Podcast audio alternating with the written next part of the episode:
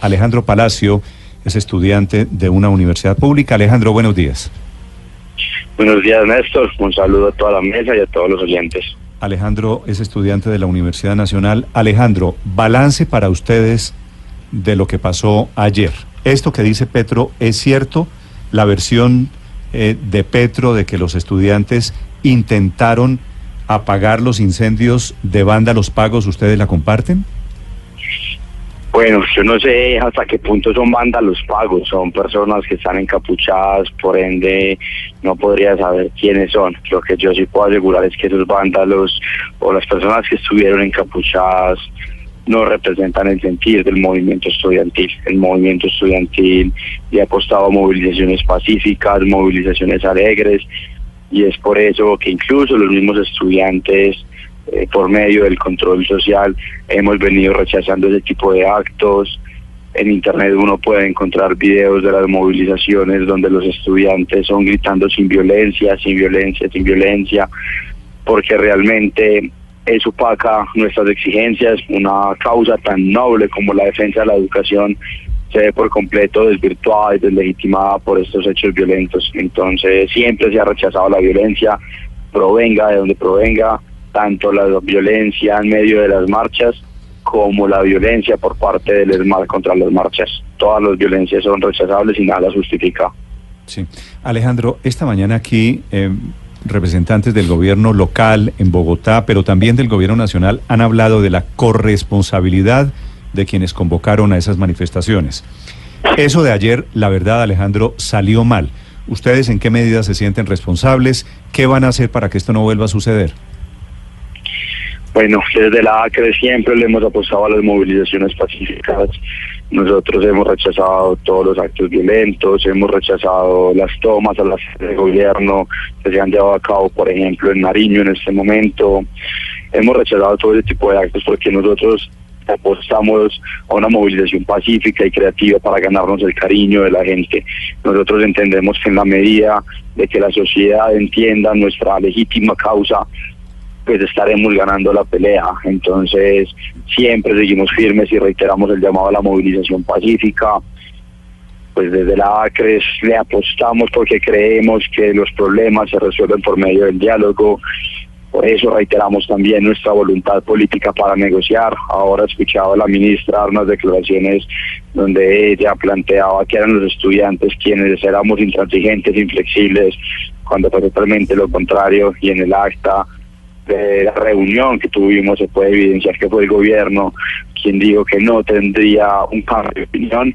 Entonces nosotros siempre le hemos apostado a eso, el diálogo. Pero, a ver, Alejandro, vamos, a ver, vamos por partes porque yo entiendo y he acompañado quién no que la universidad pública tenga más recursos y tenga mejor financiación. Pero ustedes, Alejandro, ¿por qué, por ejemplo, no han rechazado los encapuchados? Ayer, al lado de estudiantes, eh, repito que la protesta me parece legítima siempre y cuando sea pacífica, al lado de estudiantes en protesta iban encapuchados y como si nada, ¿alguna vez ustedes desautorizaron el uso de la capucha en las manifestaciones eh, públicas? Claro que sí, nosotros siempre hemos defendido la movilización pacífica, hemos rechazado no, Pero yo vi estudiantes ayer, Alejandro, marchando al lado de encapuchados. ¿Por qué aceptan eso?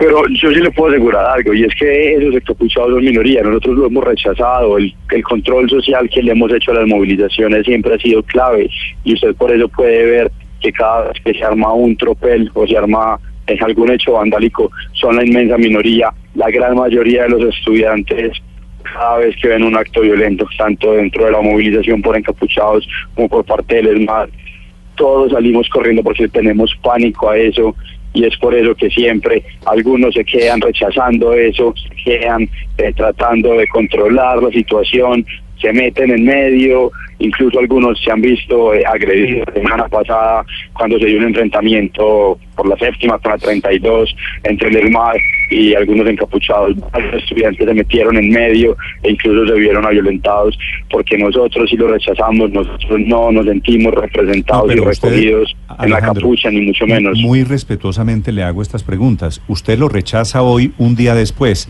Ayer marcharon al lado de encapuchados.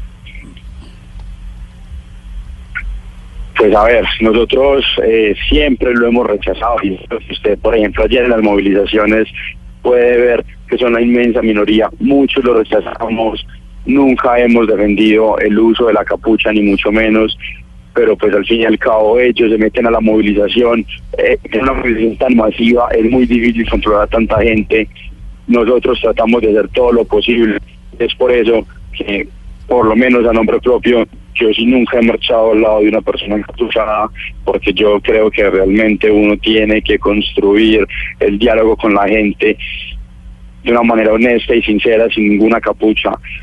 Algunos estudiantes quizás pueden ver como legítimo eso, pero la gran mayoría del movimiento estudiantil no lo es.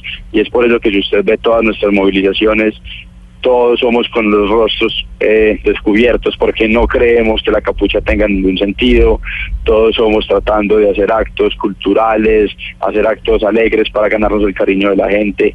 Y es por eso que no solamente lo rechazamos hoy, ustedes pueden evidenciar en las redes sociales de la que hemos estado rechazando constantemente esos actos.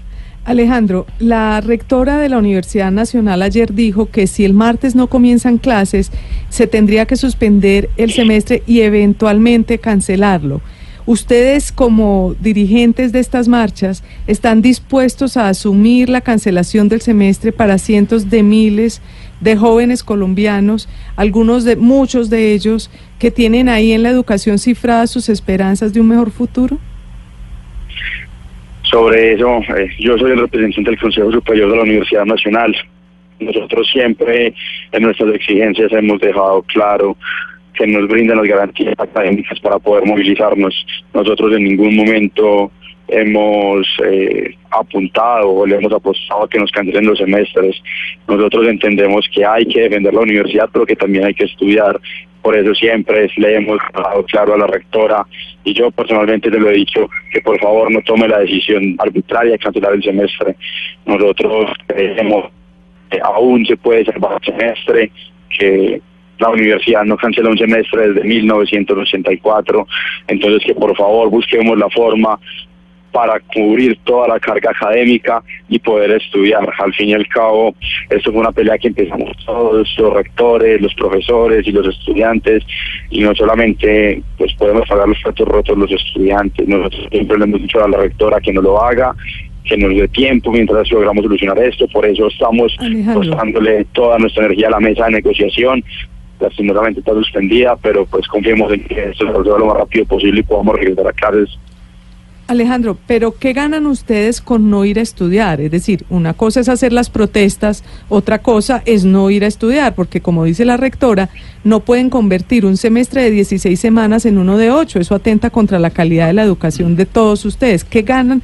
¿Qué están ganando ustedes no yendo a estudiar? Como ahorita les decía, nosotros lo que le hemos dicho a la rectora es que buscamos una manera flexible, pero toda la carga académica las 16 semanas para poder salvar el semestre. El paro nacional universitario se toma como el mecanismo de presión para que el gobierno nos escuche. Nosotros hemos durante 25 años planteado al gobierno la nefasta ley 30, como día tras día desfinancia nuestras universidades y es por eso que tan Pero Alejandro, no, le, nos han no, Alejandro, no le está contestando la pregunta a Luz María. Usted vive eh, con sus papás, me imagino, ¿cierto? ¿Cómo no le escuché? ¿Usted vive con sus padres, Alejandro? Sí, así es. Me, me imagino que sus papás le han preguntado, bueno, mijo, ¿y usted qué está ganando con este paro, cierto? Sí, claro. ¿Y usted qué le responde? ¿Qué gana, qué gana usted? ¿Qué ganan los muchachos que están hoy en el paro? Yo entiendo la protesta, pero de la protesta al paro, a no ir a clases hay una diferencia. ¿Qué ganan ¿Usted me entiende la expresión pegarse un tiro en el pie? Sí, yo, yo, entiendo eh, a qué se refiere la frase. Nosotros lo que hemos venido defendiendo es que no se cancelen los semestres porque precisamente sabemos que si se cancela es pegarnos un tiro en el pie. Por eso es que hemos promovido y le hemos pedido a los rectores que no suspendan los semestres. La cancela, el paro nacional, el paro como mecanismo de protesta, lo que nos permite en parte es presionar al gobierno. Y es por eso que si se cancelan los semestres, pues llenamos de argumentos a las personas que están en detrimento de la universidad pública para que sigan haciéndolo. Eso pedimos tanto a los rectores que no lo hagan, porque al fin y al cabo lo que estamos haciendo es la defensa de la universidad. Y si, y si la universidad cuenta con los recursos, pues los rectores son los principales beneficiados porque van a poder gobernar una universidad con recursos. Nosotros le hemos dicho mucho a los rectores que por favor no lo hagan, le hemos dicho al gobierno y en medio de la negociación el gobierno invitó a los rectores en medio de la autonomía universitaria a evitar la suspensión de los semestres académicos, esos están en las actas de la mesa de negociación, porque es que realmente es nuestra apuesta, poder defender la universidad, pero también poder estudiar precisamente tengo esa inquietud. Usted dice, los rectores son los que gobiernan las universidades y son los que van a salir eh, beneficiados de, estos recursos, pero fueron precisamente los rectores los que fueron ya hablaron con el gobierno y ellos están de acuerdo con la propuesta que hace el gobierno. Entonces, eh, ahí, ¿cuál es la, el, el, problema que existe entre ustedes y los rectores? ¿Por qué los rectores se sienten satisfechos o por lo menos les parece que está bien la decisión del gobierno y ustedes no? Nosotros hemos hablado con los rectores y lo que hemos venido planteando es que son recursos necesarios, cada peso extra que entra a nuestras universidades es un peso muy valioso y que hará la diferencia, sin embargo siguen siendo recursos insuficientes. ¿Por qué? Le doy un ejemplo. El punto uno del acuerdo del presidente Iván Duque con los rectores plantea el aumento del IPC más 3 para el 2019 y del IPC más 4 para el 2020, 2021 y 22. En precios reales durante esos cuatro años son alrededor de 500 mil millones de pesos para 61 instituciones de educación superior. Eso da en total por año para cada una de las instituciones 2 mil millones de pesos. 2 mil millones de pesos vale un día a la Universidad Nacional. Entonces son recursos que son importantes, pero siguen siendo insuficientes y terminan convirtiéndose en paños de agua tibia. Nosotros le hemos dicho al gobierno que queremos una solución estructural, no queremos que se vuelva la costumbre marchar siempre en octubre y en noviembre para que nuestras universidades puedan hacer el cierre financiero de este año, que aún al día de hoy es incierto, las universidades no tienen con qué pagar servicios públicos, con qué pagar las nóminas de los profesores. Entonces por eso es que le pedimos al gobierno una solución estructural y depende de voluntad política del gobierno. Hasta el momento pues no hemos podido llegar a eso, aunque le hemos planteado una y mil propuestas, una y mil alternativas. Sí, Alejandro, pero lo cierto es que la mayor tragedia es para ustedes mismos, para los propios estudiantes, no solo porque van a sufrir un retraso en sus currículos, sino porque además van a postergar la entrada al mundo laboral, al mundo del trabajo y, por supuesto, la capacidad de generar ingresos para ustedes y para sus familias, ¿no? La gran mayoría de estratos medios y casi todas endeudadas hasta el cuello. ¿Ha pensado ustedes en eso, en los efectos a largo plazo de un eventual paro indefinido? Sí, nosotros entendemos que una posible cancelación del semestre tiene un costo muy grande, no solamente para la universidad, sino para cada uno de nosotros en nuestros proyectos de vida, para los que apenas están entrando a la universidad, para los que ya se van a graduar, pero hay algo que es muy muy bonito y es que la gran mayoría de las personas que hemos estado eh, liderando todas estas movilizaciones somos personas que estamos próximas a graduarnos. ¿Por qué lo hacemos? Porque entendemos que quizás si no hacemos esto probablemente en 5 o 10 años las personas no van a poder encontrar ni siquiera la universidad pública. Hay una consigna en el movimiento estudiantil que dice pública la recibimos, pública la entregamos y aunque quizás suene mucho frase de cajón, eh, tiene realmente un mensaje muy potente y es que todos hemos visto como día tras día nuestras universidades cada vez aumentan más las matrículas, como nuestras universidades cada vez recortan más los programas de bienestar debido a la falta de recursos ¿Cuánto paga por parte usted, del gobierno. Alejandro, ¿cuánto paga usted por un semestre en la Universidad Nacional? A mí la Universidad Nacional me factura cuatro millones y medio ¿Al, al, al semestre o al año? Al semestre. Al semestre. ¿Qué estudia usted? ¿Qué carrera estudia usted? Yo estudio ciencia política. ¿Y, y le parece que esa es una matrícula muy, muy cara en su caso? Sí, a mí me parece que realmente es una matrícula muy costosa. Yo en diferentes momentos he pedido reubicación socioeconómica y lo que hace la universidad es decirme que lo hace por un semestre, me bajan la matrícula un semestre, pero el otro semestre inmediatamente me la vuelven a subir.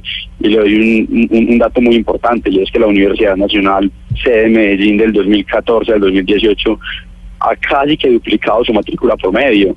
Y eso es fruto de qué? De que las universidades no tienen con qué funcionar. Por primera vez en la historia, la Universidad Nacional gastará el 100% del recaudo de matrículas en funcionamiento, cuando se supone que al ser una universidad pública el Estado le tiene que dar los recursos para funcionar. Sí.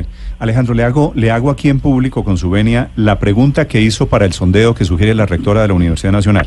¿Usted quiere volver a clases el martes o quiere seguir en paro? Bueno, yo tengo una posición y es que hasta que el gobierno no haya dado un paso de voluntad política al medio de la mesa para negociar, pues nosotros aún no podemos bajar el paro. Rechazamos los actos violentos del día de ayer, pero, creemos que es importante que se dé un paro de forma pacífica, de forma alegre, un paro que le apueste a ganar el corazón de la gente y no a ganarse el odio de los colombianos. Por eso es que siempre hacemos movilizaciones pacíficas y siempre estaremos dando la cara para rechazar los actos violentos porque no nos representan. Es Alejandro Palacio, presidente de los representantes estudiantiles en Colombia, 8.37 minutos. Alejandro, gracias. Bueno, pues gracias a ustedes por el espacio, para aclarar lo ocurrido el día de ayer. Nosotros en el estudiantado le apostamos a la movilización pacífica. Ese tipo de actos violentos sabotean la movilización, deslegitiman la movilización y lo que más hacen es hacer daño al movimiento estudiantil. De acuerdo, gracias Alejandro.